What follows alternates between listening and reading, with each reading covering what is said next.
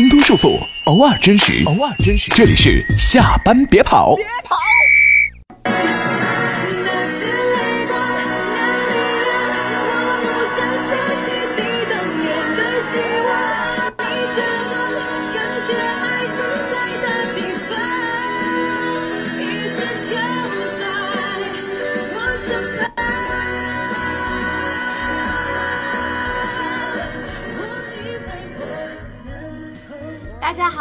欢迎来到下班别跑，我是鸭楠。大家好，我是张卡拉。大家好，我是苏大义。大家好，我是新来的瑞塔塔。最近呢，在我们家千禧高考的日子里，我又有了一个新老公，就是幺零幺里面的导师王一博。这是为什么呢？嗯，因为因为很帅啊。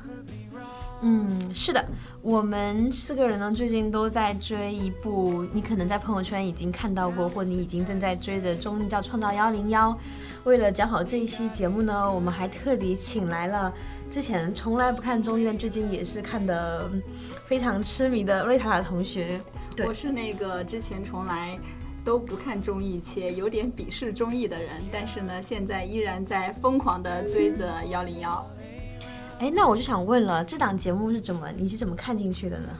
嗯，我最开始看这个节目是因为微博上有人在推荐说，当你看到这个节目的时候，其实呢，你在你也看到了曾经的自己，所以我还挺好奇的，就真的去从第一期开始一直在坚持看这个综艺节目。那我在看的过程中呢，就觉得说，呃，这个节目它本身。就是一种人格的投射，因为有一百零一个女孩，其实呢，你总有一款是你自己比较喜欢的，或者说你在她的身上看到了过去的自己，嗯，也有可能是现在的啊，也有可能是现在的自己。对，其实我特别认同投射的这个说法，就是我其实之前也是觉得，哎，为什么要看一个选年轻的唱跳 idol 的？综艺我不知道为什么，我也不喜欢唱，我也不喜欢跳，然后我也不年轻，但是我真的看第一期就看到嚎啕大哭，然后前两天为了录这期节目又看了一遍，又很不争气的哭了，因为就就特别简单，就是因为开头的最开场的部分，然后有一个女孩说。呃，我们之前有个团，然后那个团要解散了，它叫一九三一。然后一个人做喜欢的事情的时候，眼里是有光的。我不想让我的光给熄灭。那之前听过我们节目朋友们可能知道，我是经历过一个杂志观刊的人，就当时就觉得很有感触，因为当时真的觉得我做到了人生第一份工作，到我人生最喜欢的工作。我当时就隐隐觉得不太对劲，就我觉得上上帝不会给我这么顺利的人生的。后来果然就关掉了，然后也经历过一段那个熄灭的时间吧。然后还有一个点是因为这家一一九三一那个团是欢聚出的，也就是 YY 那家公司和我前公司是一个园区的，所以经常会走路路过。所以这个团对我来说真的不是一个符号，是一个活生生存在的东西，可能代入感会特别强吧。那卡拉呢？怎么看进去的？其实一开始我是被别人强烈的安利，而且周围人一直在讨论。我觉得我要不看，跟别人都没有话题了。然后刚开始看的时候，其实还是觉得一般般。然后幸好里面有黄子韬和 大帅哥王一博，他们一直支撑我，看到了一个很让我感动的小姑娘，叫强东月。对我当时的第一个泪点也是强东月这个地方。就是因为他第一局 battle 的时候是 battle 这个地方，后来他唱了一段 rap，就是跟 Yami 的那一段，那段 rap 里面他讲述他自己的一个选秀的一个经历，然后到最后自己的一个自我蜕变，然后我觉得那个小人物的奋斗之路其实蛮让我动容的。那这一百零一个女孩里面，你们现在最喜欢谁？我可以 pick 王一博吗？可以，嗯，但是你不要笑嘛，因为我本来就很喜欢这种能力很强，但是又比较沉默，不会一天到晚去刷存在感的男生。塔塔呢？大概是我这个人本身一直也没找到自己的天赋吧，所以呢，我想 pick 的就是比较有天赋的大娟段奥娟。哎，你作为一个网红，你还说自己没有天赋，有点不太公平了。我记得段奥娟当时在唱完那个《从前慢》之后，呃，胡彦斌就说她的上颚就那种他是天生的，这种就很难得的。我觉得这种因为上颚靠那种发声方式的人，应该是不止段浩娟或者很多，可能他们根本就不知道自己有这种天赋。但是段浩娟她。呃，就知道，而且呢，还来到了这样一个节目，在高中阶段吧，他嗯，高二高二高中啊，对，他就很有勇气的去参加这样一个选秀节目。我觉嗯得这个小姑娘特别不简单。所以你是希望就是自己也可以成为那种就是轻而易举的发现自己天赋人是吗？呃，我不是说希望，我是说我能够，我是期待自己能够尽快的找到自己的天赋。当然，我也希望，比如说自己以后有家有孩子了，我也希望自己的孩子他能够在很年轻或者很小的时候，他就知道自己的天赋在哪里。那他以后的人生可能会走的，就是说更坚定一些，不是说更顺，我觉得他是更坚定一些。嗯，我比较认同塔塔说的，就能在比较早的时候发现自己的天分，真的是一件很幸运的事情。因为毕竟，如果你七老八十发现了，也没什么价值了。但是你们不觉得王菊这样的更励志吗？就是他是可能天分没有那么突出，然后家里面也不支持，他从小有这个理想，后来又不得已放弃了，最后又把自己理想给找回来。就像他，像范甜甜这种，就干过已经很多个职业了，最后还是在可能相对来说的高龄里面杀回演艺圈。其实我还我我个人还蛮喜欢那种就是历经过坎坷的人的。这个很励志，然后我觉得比较好，可以用来教育小孩。但是如果是对小孩，其实我未必喜欢他人生那么坎坷了。说起来啊，我 pick 的也是段奥娟，但是原原因完全不是因为这个，就是因为她土土的。因为我就很好奇，为什么这么多女孩，她打喷嚏也可爱，然后扎头发也可爱，穿衣服也可爱，然后永远有这么多叮铃咣啷的小东西，然后挂在身上。你让我挂，我真的不知道买什么东西好。就你让我手机贴膜，我都不知道该贴什么，就是那种好像一直没有成为过真正的那种青春美少女。然后，但是大娟就是那种。就完全好像是一个很正常的中学生走进了一个，就是怎么说呢，洋娃娃的国，就是堆里面那种国度里面，就觉得哎，这个女孩好正常啊，就很就因此觉得她很她很特别。我其实是她被人笑吐了之后开始喜欢她的。哎，那大一你你最喜欢的是谁？我啊，我 pick 的是陈芳宇，哎，就是在我心里面，其实她是能进前二二的。嗯呃，我 pick 陈芳宇的原因是因为，首先，当然我觉得毫无争议，就是他实力特别强。点，然后其次是什么？因为我觉得陈芳宇在这整个里面，其实他从他亮相的第一刻，我们就很清楚，他已经是一个有一定的娱乐圈地位吧。因为据说他当时是有自己的代表作，然后还被那个谁。呃，林俊杰翻唱过他的歌曲，然后他进场的时候，大家是呼喊他的名字，就是台下的那些已经进来的那些呃成员都呼喊他的名字，然后还唱他的那个代表作。所以其实他说我是想放下来，然后我觉得因为我喜欢跳舞，然后这个节目能让我能能能从这样从头开始，我当时是觉得，呃，方宇的水平其实远远高于这个舞台。结果后来整个过程中，我觉得他的非常多的瞬间都打动我。尤其是他身上展现出来的，就是他两次做 leader 的时候，他展现出来了带团的那个凝聚力。就我们刚刚播放的《逆光》这首歌曲，我想说的是，幺零幺这个剧，就是这个综艺剧结束了之后，恐怕我们很难再说我再去追这剧看，重新再看一遍这个剧。但是《逆光》这个作品的片段，我可能会经常会拿出来翻着看，因为绝对是一个经典。我想说的是，一个人的能力可能是会有缺陷的，但是你在一个团队当中，你可能是在团队的这个凝聚力之下，你会有一种精神爆发出来。所以我觉得陈芳宇完全做到了团魂，然后他是激发了大家的这方面的能力，所以他两次带团是全胜的战绩，哦，真的是是。因为我知道你现在在团队嘛，你是不是也希望自己能够成为就是这样子的团队 leader 是吗？哎，其实我一直在寻找我应该成为什么样的 leader，我尝试过很多的路线，嗯但我不清楚我缺的是什么样，我也不清楚我好的是什么。然后我看到方宇的时候，我知道那种感觉是什么。那你想成为他，你不会觉得他很吃亏吗？就是他是一个那么好的队长，然后最后被刷下去了。是啊，是因为因为因为女团她选的不一定是能力啊，所以说就算吃亏也要当个好队长是吗？对，而且而且我相信他在里面他是很清楚这一点的。你看他其实他他他，我觉得他对这个节目其实有巨大贡献，是他培养的像李子婷啊，包括像对吴吴什么香吴印香啊吴映香他们的照影响。其实我好像看有嗯看到娱乐营销博主说，就是忘记是谁了，嗯然后他有说，其实《逆光》这首歌，他把最精彩的部分给了李子婷，给了李子婷，对真的是，但是我说到这里，我不得不说，嗯就是 就是你看他们三 A 团里面的女孩，其实唱功都很强，各有各的强法。然后子婷其实相对来说可能是气息没那么稳的一个，但她是人气最高。就你不得不说。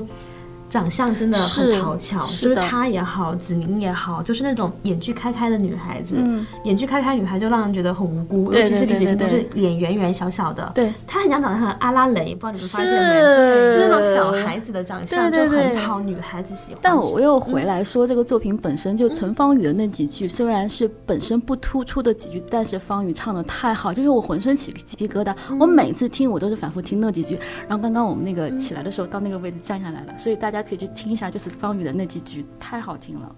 sorry，待会儿结会结束的时候对，结束之后我再放一遍。对，听到这里的朋友们可能会有一点，如果没有看过节目的朋友可能会有点懵啊，但没关系，我们刚刚花了点时间讨论了一下我们各自喜欢的在这个节目里面的女生们，然后接下来我们可以聊聊，就是可能你即使没有看过节目，也也听说过的人，比如说。网上的表情包的主宰者就是这段时间的王菊老师，就大家对他是什么感觉？其实王菊在我心里面地位还蛮高的，他在我心里面绝对是这一次的，我可以叫选秀吗？对，就这一次的选秀里面，我觉得他是头号玩家，就是怎么说她非常懂得里面的规则，就是我怎么样子可以让更多人为我疯狂，更多人为我点赞，更多人为我投票。我印象比较深的是有一期他们让就是三十个女生去选三十个物品嘛，比如说画架啊，什么吉他、啊，我记得然后什么就是薯片啊、对对对饺子，然后王子就选了赞助商赞助的手机，然后他们说你选的原因是什么？他说选 OPPO R 十一还需要理由吗？她不是拿才艺在比拼，他是拿他的政治水平在拼。呃，我最开始关注王菊，就是因为他在某一期节目中说，呃，各位创始人手握着重新定义中国女团的权利。然后我听完这句话之后就想，哎，好像其他的。呃，很多女孩从来不会说这句话，而且她根本都说不出来这句话，只有王菊。而且他这个他可能看过参与感吧，我对，我是想说，他肯定也看过《乌合之众》类似这样的的传播类的对书。其实他在讲，就是你们可以，你们你们手里握着定义女团的那个权利的时候，他其实，你看他已经是不是在对场内就录制场内的人在喊话了？他已经是直接的，我很清楚这个游戏规则就是，粉丝给我投票，他是直接对着粉丝很精准的对着他们喊话说，其实他这句话就太就厉害抛出来就很带感啊，对就让人觉得说哇，我可以重新定义中国女团。然后就是我觉得很多人真的没有多喜欢他，他喜欢这种感觉，就是说我把一个看似最不可能的人，然后给。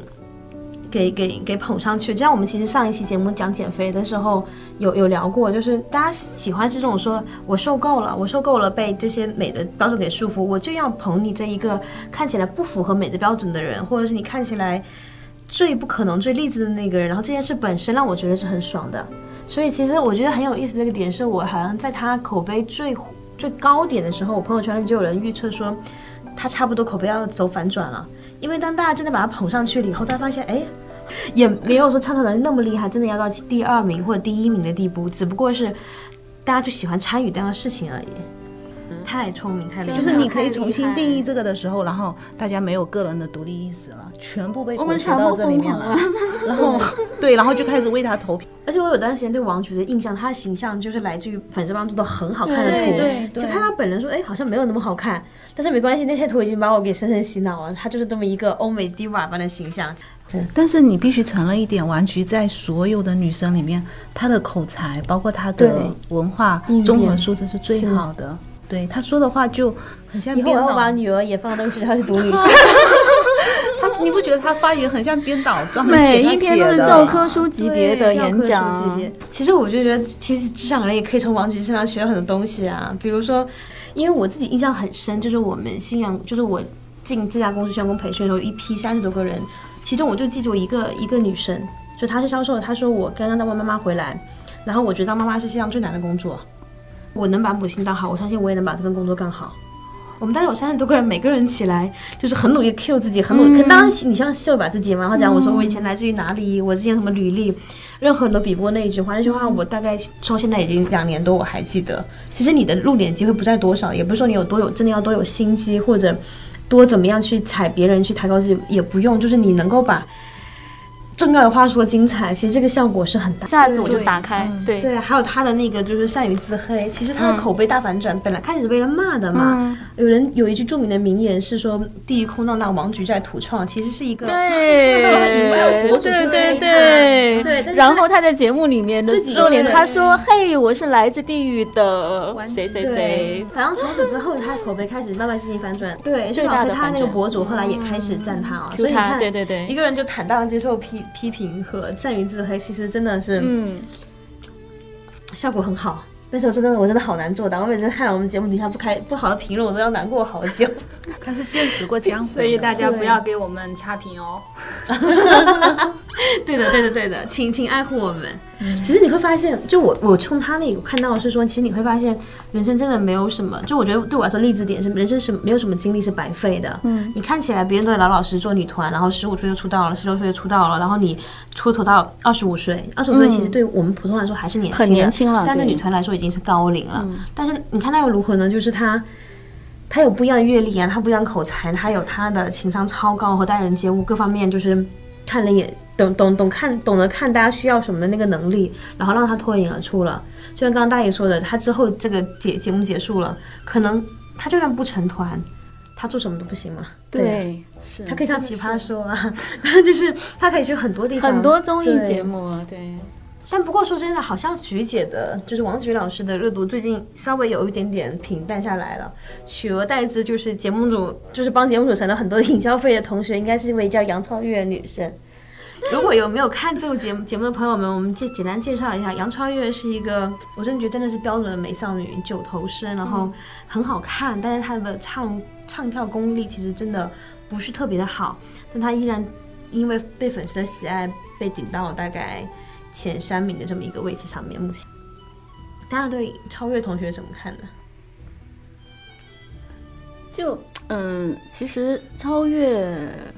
呃，他对这个节目本身来说其实蛮重要的。这几乎就是，我觉得他的这个人设其实相当于自己是一个自带剧本的一个第一女主角的那么一个角色。嗯，其实你仔细看她，她特别像那个韩国偶像剧里面的女主的那个形象，傻萌傻萌，但是很漂亮，很招人喜欢，动不动就哭啊闹啊，嗯对。然后我这两天是因为周末在家连续看了好几天，然后回来以后基本上脑子里面是杨超越，因为她会让你笑，你知道吗？就特别特别好玩，就觉得她真的很好想起来就会觉得笑。其实我觉得，即使是有人设，但是你会发现有大量的人的人设是立不住的。你给你个人设，然后你 hold 不住，然后被人骂成狗，然后他就是，我觉得他可能多少是他的真实的性格和人设有一些冲突而且他真的在节目里面，随着节目的播出，他是有养成的，他有跟粉丝之间互动的地方。对啊，就是我觉得他有种迷之怜爱，因为他真的是被全网骂，就是车祸现场直接就是弄上热搜，而且我相信很多热搜应该不是节目组买的，因为很多热搜里面包括了实名 diss 杨超越，diss 杨超越对 这样的热搜。但你说他他他想这样吗？我觉得他也不想，不他真的起点不一样，就跟别人比如说练了三四年、五六年，他可能才练了是不是几个月啊还是多长时间？刚练的，对，刚刚练的，那你怎么办呢？就台下十年功他都没有，他只有 台下台下几天功。对，但是他也真的在努力。然后他那种他那种就是，他有一期节目嚎啕大哭之后才火的嘛。但那种嚎啕大哭绝望，我真的能感受到，就是我好害怕，但是没有办法，我只能做成这样了。不过杨超越确实被我用来教育我女儿了，就特别是车祸那个现场，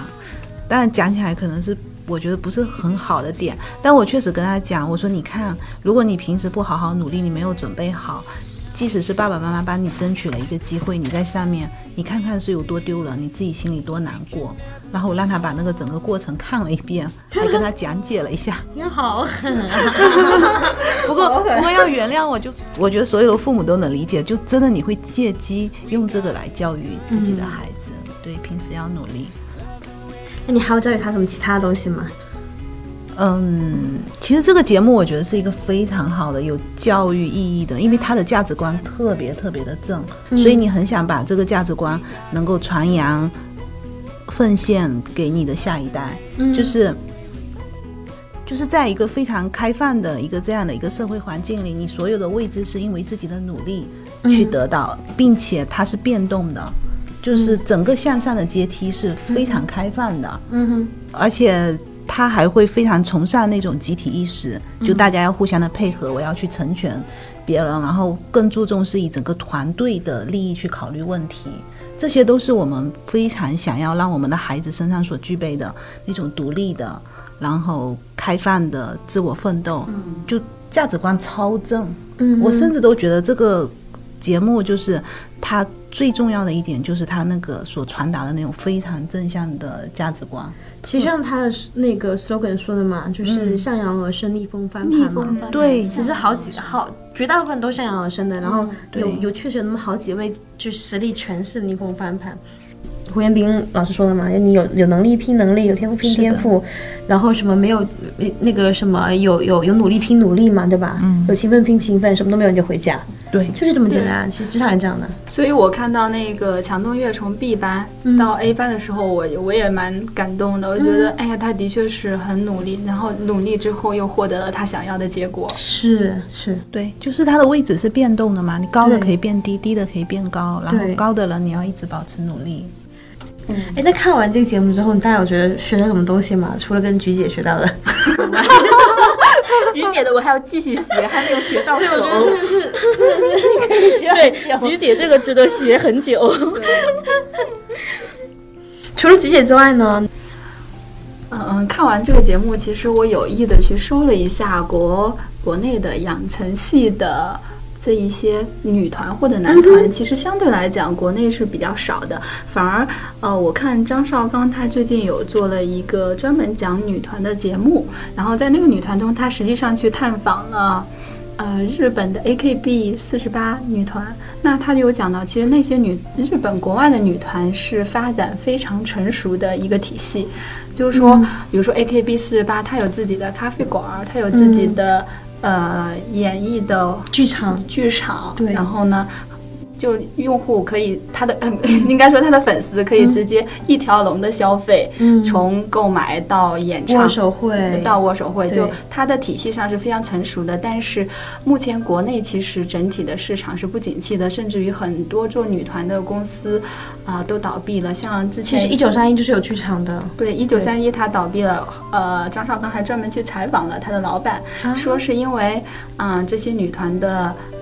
接不到通告，嗯嗯，就但是呢，他每个月要花几十万来养这些女孩子，嗯所以呢，它的成本上是入不敷出的，而且呢，这是一个长期的收益，就是说它是它不是一个短期投就能变现的投资，它是一个嗯长期的。那很多人他可能没办法坚持三到四年或者五年以上的去。呃，投资这些女孩儿，那基本上就这个女团就很难去是长足的发展。是，其实就就抓开始抓住我，就是不光是那一个女孩，是这一批女孩，你能看到她们的理想和现实间差距又活生生血淋淋摆在你面前，就这么多人就是开了一个团，然后或者是曾经有个团之后就没了。